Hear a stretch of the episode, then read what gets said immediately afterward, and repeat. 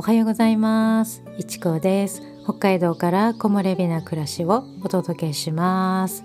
はい今日は手放すこと整えることについてお話ししてみようと思います。物をね手放してすっきり暮らそう。まあそんな風にね提案とかねそういうのをしてる人とても多いですね。いろんな本とかもありますしね。そして私も物が少ない方が暮らしやすい暮らしが良くなるって感じてる一人です。物がねやっぱり少ないと、まあ、さっき言ったそのまんまなんですけど気持ちとか頭がすっきりするんですよね。暮らし自体が本当にすっきりします。なんで物が少ないとねこうすっきりするといったねまあそういった効果がね何であるかっていうとすごく単純で情報が多くなりすぎない。っていう効果があるんですね。視界に入ってくる、うん、そういうものが多いと、まあ、物が多いとねいろんなものがね見えるじゃないですか、まあ、その情報ですよね。もうその入ってくるものが多いといろんなことを考えなくちゃいけなくなるんですよね。これは無意識でなんか考えちゃう。何か文字が入ってきたらもう無意識のうちに何か考えるとか何かあああれやんなきゃいけなかったんだとかっていうねそういうふうにあれもこれもってこう見えるところにあるとまあそういうふうになっちゃうんですね。まあだから頭の中がごちゃごちゃするとかっていうのはまあそういうことなんですけどね。その他にね掃除がしにくくなるっていうのもありますし物がねたくさんあるとどこに物があるかわからなくなっちゃうっていうことも多いと思うんですね。そうなると物探しの時間っていうのがものすごく増える っていうこと。なので物が多いといろいろ掃除もしなきゃいけない。物探しもしなきゃいけない。あとは頭の中がいろんなことでいっぱいになってやすくなるっていうことがあるんですよね。何よりごちゃごちゃしてるとイライラもしてくることもやっぱりありますよね。ただしっかりね整理整頓されてるとかそれは全て必要なもので整理整頓されていてどこに何があるかっていうふうに把握してる把握されてるのであれば、まあ、それはその情報が多すぎるとか掃除がしにくいっていうふうにはならないかもしれないですけどただなんとなくものがあるっていうそういう状況ですね。それだとやっぱりごちゃごちゃする、うん、気持ちも落ち着かないし頭の中もごちゃごちゃするっていう感じで物を減らした方がいいよとか、まあ、そういうことですよね。余計なところにこう集中する必要がなくなったり他の場所でエネルギーをね使う必要がなくなるっていうことがあるから物が少ない方がいいですよっていう感じなんですよね。ちょっとねここで気になる部分があるんですけど、まあ、それはね物が少ないことイコール正義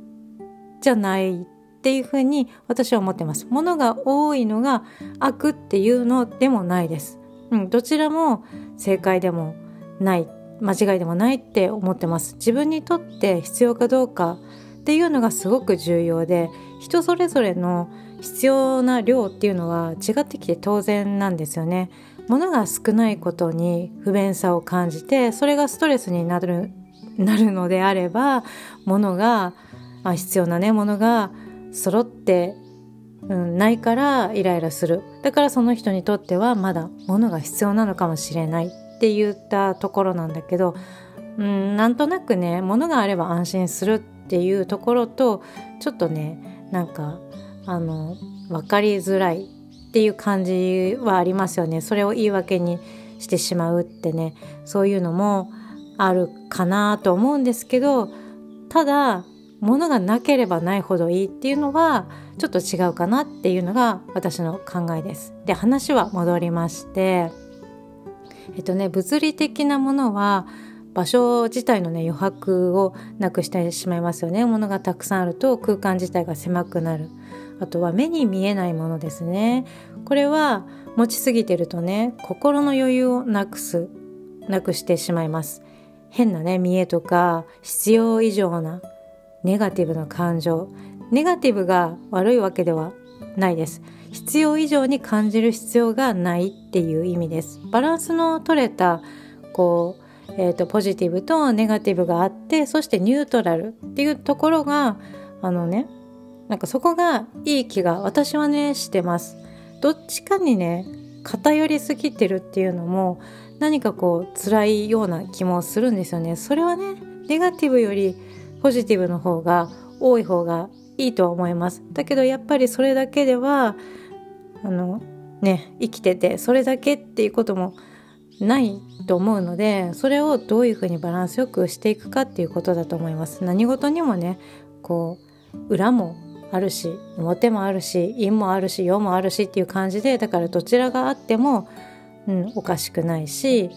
自然なことだよねっていうことです。他にも思考の癖とか過去にとらわれてるあの先のこと未来にとらわれてるっていうこととかそういった感情を持ってる。これってあの過剰に何かをねこう考えすぎてしまったり過剰に何か不安を持ちすぎてしまったりっていう部分が私が思う必要じゃないもの、まあ、感情とか思考とかそういう風に感じます。物は物だから買ったりもらったりっていう目に見えてできることででそれにもうあのなかなかね捨てるのが難しいって方もいると思うんですけどでもそれを頑張ってね処分したりすると目に見えて成果が見えるしもう明らかですよね目に見えるからすごく分かりやすくてやりやすいのがやっぱり物理的なことかなって思うんですよね。まあ難しいですけどね。ですけど目に見えないものっていうのはねどうでしょうかね。本当にね目に見えないから分かりにくいし自分がどういうふうに感じてるのかとか本当はどう思ってるのかっていうところも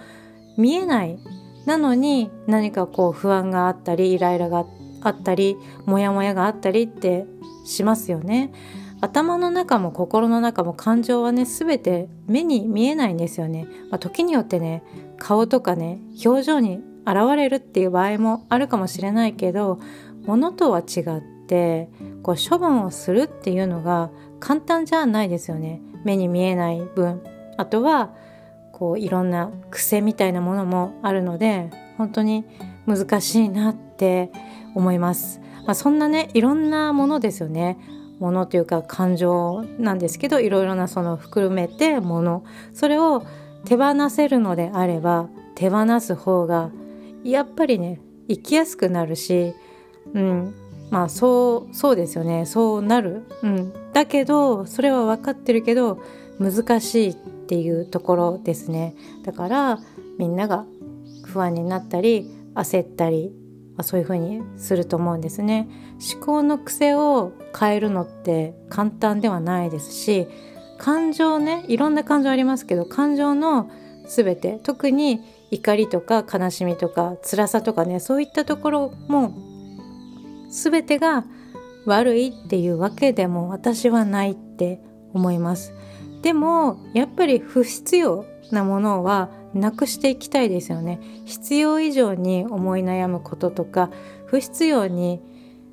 悲しむことはする必要がないっていうふうに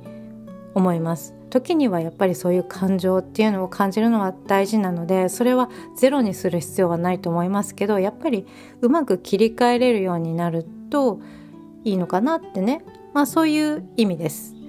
いらぬことを 考えては不安になってそして焦ったり起きてもいないことをね心配してみたりこれってほぼ無意識にやってますよねこういうことってね。気がついたらそれを考えてるとか気がついたらまたこういう思考になってるってね。気づくこともあれば気づかないこともある。まあ無意識でやってますよね。私もね気づくと無意識でねやっぱりやってますね。いつもそうやってやってって自分で思うんですけどね。余計なことを考えてる暇があったらもっとなんかできることがあるんじゃないかって思ったりもするし同じ時間をね過ごすんだったらなんだかよくわかんない不安。何かね本当に何かがあって不安になってるんだったらまだしもなんとなくした漠然とした不安とかなんかそういう時間を過ごすのがもったいないなってね思ったりそれってなんか悲しいことだなっていうふうに思った時に本当にね同じ時間なんだからせっかくだから楽しいことを考えたいっていうふうに思うんですよね。勝手に心配して勝手に不安になってでも何も起こることがなかったっていうことが基本ほとんどだと思います何してるんだろうってねやっぱり思いますよね、うん、全てが無駄とか不必要でもないかもしれません。でもこれが癖になってるんだとしたらあの余計なことを考えてしまうことの癖ねになってるんだとしたら一刻も早くこの癖を取り除いてしまった方が取り除けた方が楽しく生きられます。そのためにはねまず自分の心を知ることが重要というかねそれが第一のステップなんじゃないかなって思います。何よりね自分が何を今考えて何に不安になってるのかっていうところに気づく必要があるんですよね。気づいてない場合もあると思います。もちろんこのこれが不安の対象だとかこれが怒りの対象だっていう風に見えてる場合もあると思うんですけどそこから何かいろいろな派生をしてこういうことが不安だからといってさらにあっちの方も何か心配になってきたなとかさらにそれを考え出すともっともっと心配なことがあるってどんどん増えていったりして元のところが何なのかがね分からなくなってくるっていうこともあると思うんですね。自分の心の中気持ちって分かってるようで分かってないんですね。そしてこの考え方っていうねこの癖も思考の癖とか考え方の癖ね。それにもうあまり気づいてないっていうこともかなりありますね。知らないでいる知らないことにはねあの変われないんですよね。何が何だかよくわからないのにどこを変えればいいのかなとかどういうふうにしていけばいいのかなっていうことがわからないんですね。何もわからない状態だと。だからそのわからないことっていうのは自分の心っていうことなんですけどね。だからまずは心の整理をすることを始めてみるっていうのがすごくおすすめです。まず知るっていうことですね。このね自分を知るっていうこの方法なんですけどおすすめな方法があるんです。いつも感じてることとか不安に思うこととか悲しいとかいろんな感情とかあると思います。あとは何かアイデアが浮かんだとかあとこう夢があるこうなりたいとかもうそんないろんなことですね。そういうことを紙に書いてそして客観視することが自分を知ること。何か気づくことになるきっかけになる。まあ、そんな方法なんですけど、まあ、これをねジャーナリングって言ったりするんですけどねその言葉にはねあのあまりこだわる必要がないと思いますジャーナリングをするとかこれはジャーナリングジャーナリングっていうことはこうしなきゃいけないとかなんかそういうふうにこだわる必要はあまりないって私は思ってます。うん、ジャーナリングに関してはまたいつかお話別にねしたいなっていうふうに考えてます。はい、それでこの紙に書くっていうことね自分の気持ちを。それってすごくねやり方としてはすごくシンプルで簡単なんですね。ただ今の自分の思ってることとか感じてることあとまあ気分ですね。気分なんかを紙にただただ書いていくだけです。紙は何でもいいです。ノート。うんノートとかうんまあ何でもいいです。人にねこう見てもらうとか見せるものじゃないから自分が思ってることをそのままあるがままに 書く。それで自分の心とか頭の中は何を考えてるかとかどう感じてるかっていうことを書いていきます。そうすることでね自分が今何に不安になってるか不安を感じてるかとか何に対してイライラしてるのかとか何を考えてるかもよくわからない、うん、そういったもうわからないかったらわからないとかどういう感情なのかもわからなかったらわからないなりに何かこうわからないことをモヤモヤをその感じを文字にしてみるとかなんか霧の中にいる感じがするとか まあそういうことでもいいと思うのでもう何でもかんでも何でもいいので自分の考えとか感情とかちょっと何か頭に浮かんできたことを書いてみるの書き出してみることすごくねおすすめです。まあ、そういう風にしていくのが自分を知るっていう方法になります。自分のこの内をね書き出すこれをすることで新たな発見があったり書くことでその感情今の自分の感情からあの、まあ、と例えばね良くない感情だとしたら引き離すことができるっていう感じです。自分がね感じてることと頭であの思い描いてることと実際に書くことが一致してないことがあったりするんですよねたまに。そうするとあこういう風な